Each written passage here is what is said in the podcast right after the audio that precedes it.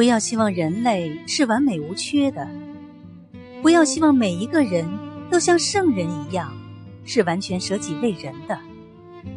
不要这样希望。我认为，我们这样承认并没有什么不好，而且唯有这样承认了之后，我们才可以对人间多存几分原谅，少受一点失望的打击。假如你为人间冷酷而难过，那么你唯一能做的事，就是由你自己发出光和热，使人间减少一份冷酷，增加一分温暖。